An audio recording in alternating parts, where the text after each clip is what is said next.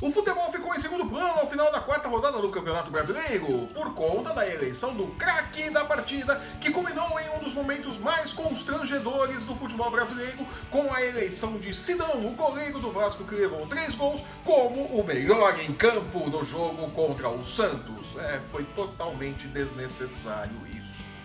Voltando para as quatro linhas, a Comembol fez na noite da última segunda-feira os sorteios dos próximos confrontos da Libertadores e da Copa Sul-Americana e teve brasileiro se dando muito mal, mas se deu mal mesmo.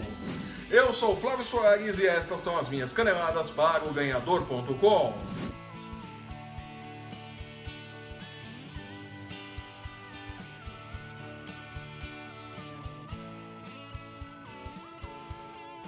As redes sensuais nasceram em um dia e dez minutos depois nasceu o troll da internet. É, aquele bichinho desagradável que acha que no humor tudo pode e que na zoeira tudo vale. O final do jogo entre Santos e Vasco no último domingo mostrou que não é bem assim. Jura? Após falhas que contribuíram para a derrota por 3 a 0, o goleiro Sidão, que coleciona sim atuações questionáveis em sua carreira, foi eleito como o craque do jogo em uma óbvia trollagem da internet, incentivada inclusive por gente grande dentro das redes. É, nós vimos, tá? Cabe aqui ressaltar um ponto. A zoeira faz parte do futebol. Tirar sarro de quem atuou mal pelo time perdedor é do jogo. Os uruguaios até hoje falam do Maracanazo quando encontram com brasileiros como se tivesse acontecido ontem, né? E nós, 50 anos. Os palmeirenses gritam Defende, Marcos! sempre que encontram Marcelinho Carioca em qualquer lugar. Isso é do jogo. O problema é quando a situação deixa o âmbito do jogo e atinge a pessoa, a figura humana. Não pode. Foi o que aconteceu com o goleiro Sidão. Como goleiro, por questões técnicas, Sidão pode e deve ser questionado. É evidente que lhe faltam fundamentos e que ele não tem qualidade técnica suficiente para segurar um rojão de um time grande, apesar da boa passagem do Botafogo. E a culpa aí não é dele, é de quem o contrata. É, o Sidão não tem culpa, ele tá fazendo a dele. Quem contrata é que assuma a bucha. Sério? Quando erra, as críticas e as zoeiras aparecem e isso é do jogo. E o Sidão sabe que isso vai acontecer.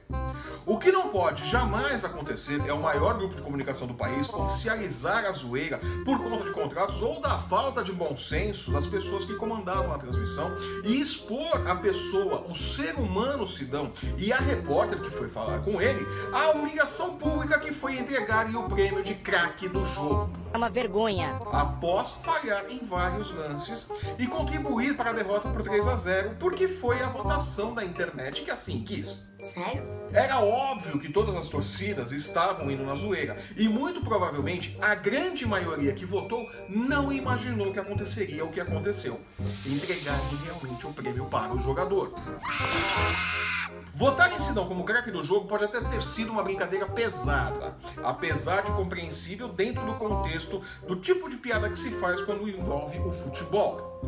E pode ser até discutida depois a questão desta piada, se era válida ou não. Mas oficializar a coisa toda, expondo o jogador e a repórter a uma humilhação inimaginável, é uma coisa imperdoável e que jamais poderia ter acontecido. Não pode. Sidão, apesar de tudo, saiu de cabeça erguida do episódio, como tem que ser, aliás. Mas é hora de se fazer uma reflexão séria sobre os limites do humor no momento em que a brincadeira deixa de ser uma piada e passa a ser uma humilhação desumana. É uma vergonha. A gente precisa olhar nisso. Houveram pedidos de desculpas, o grupo responsável pela promoção se desculpou publicamente, mas a verdade é que aquilo jamais deveria ter acontecido. Qualquer um com bom senso veria que estava errado, muito errado. A solidariedade aí ao Sidão.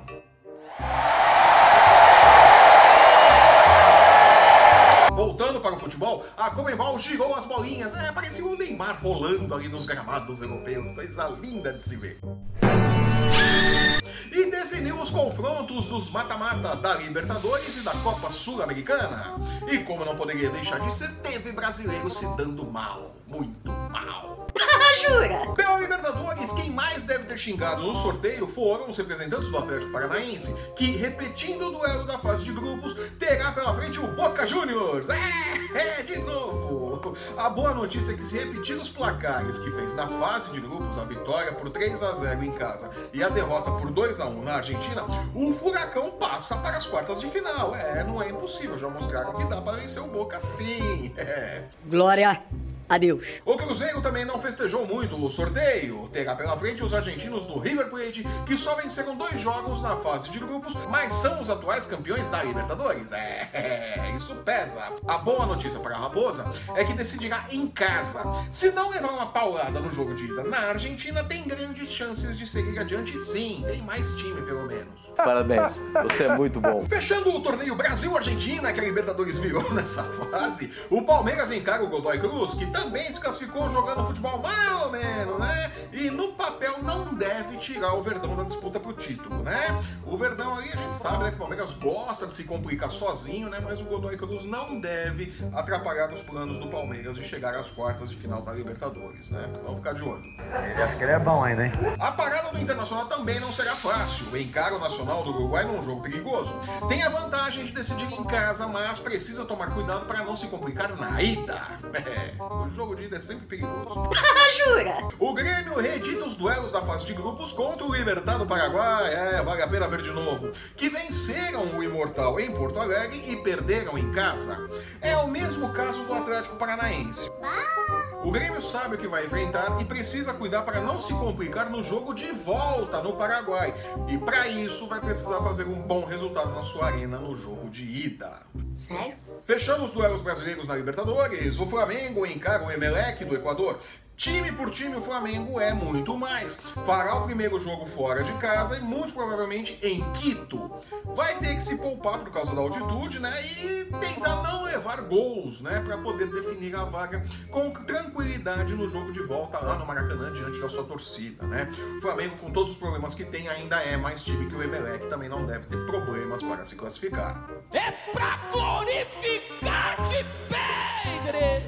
Pela Copa Sul-Americana, decidindo a vaga em casa, o Fluminense vai encarar o Atlético Nacional da Colômbia e tem grandes chances de seguir vivo na competição, né? Mas precisa parar de perder tanto gol, né? Como perde gol esse time do Fluminense? Nossa senhora, tem posse de bola, mas perde gol que é uma maravilha. Que beleza! Também decidindo em casa, o Corinthians encara o Deportivo Lara, time que veio da Libertadores, e também não deverá ter grandes problemas para se classificar, desde que não faça bobagem na Venezuela no jogo de ida, né? Sabendo que jogar lá na Venezuela é complicado por vários motivos, né? Nem todos relacionados ao futebol. Vamos ver como é que vai ser esse joguinho aí. O Atlético Mineiro vai encarar a União de Cálera do Chile e se continuar sem um técnico efetivo, corre o risco de ficar pelo caminho, né? Vai lembrar que sob o comando interino, o Galo não se encontrou em campo no jogo contra o Palmeiras, primeiro grande desafio do Galo no Brasileirão, né? Pela quarta rodada e sofreu a sua primeira derrota na competição, perdeu ali os 100% de aproveitamento, né? O Atlético Mineiro é aquele negócio, antes de pensar em querer ganhar a Querer ganhar brasileiro e tal, tem que arrumar a casa, né? Tem que arrumar um técnico, fazer um projeto ali e resolver o que, que quer da vida, né? Não dá pra ficar demitindo um técnico também do jeito que o Galo demite, né? Tá colhendo os frutos agora. Sério? E fechando com os brasileiros na Sul-Americana, o Botafogo subindo de produção vai medir forças com o Sol de América do Paraguai e tem grandes chances de seguir vivo na competição também se continuar aí jogando esse futebol por uma bola, né? Joga por uma bola, faz o gol, se fecha na defesa e garante o resultado, né? É, pode ser uma estratégiazinha feia, mas tá dando resultado com o Botafogo, né? Vamos ver até onde chega com isso. O Corinthians foi campeão brasileiro assim em 2017, né? É uma vergonha. A bola dará o veredito. Parabéns, você é muito bom. E com esse comentário rápido sobre os mata-mata da Libertadores e da Comembol, eu fico por aqui. Eu sou Flávio Soares e estas foram as minhas caneladas para o ganhador.com.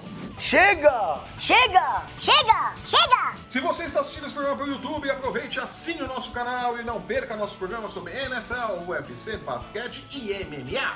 Acesse o ganhador.com e não perca um lance do seu esporte favorito e fique por dentro nas nossas dicas de apostas apostas para as principais competições esportivas do mundo. Assine nosso canal, deixe seu curtir e seu comentário e siga o ganhador no Facebook, no Instagram e no Twitter. E não perca um lance do seu esporte preferido. Os links estão no post que acompanha este vídeo. Eu volto na próxima sexta-feira com as dicas de apostas para os jogos da quinta rodada do Campeonato Brasileiro. É, e para você que não viu o último programa, acertamos muito, viu? É com você mesmo que eu tô falando. É. Até lá! Tchau.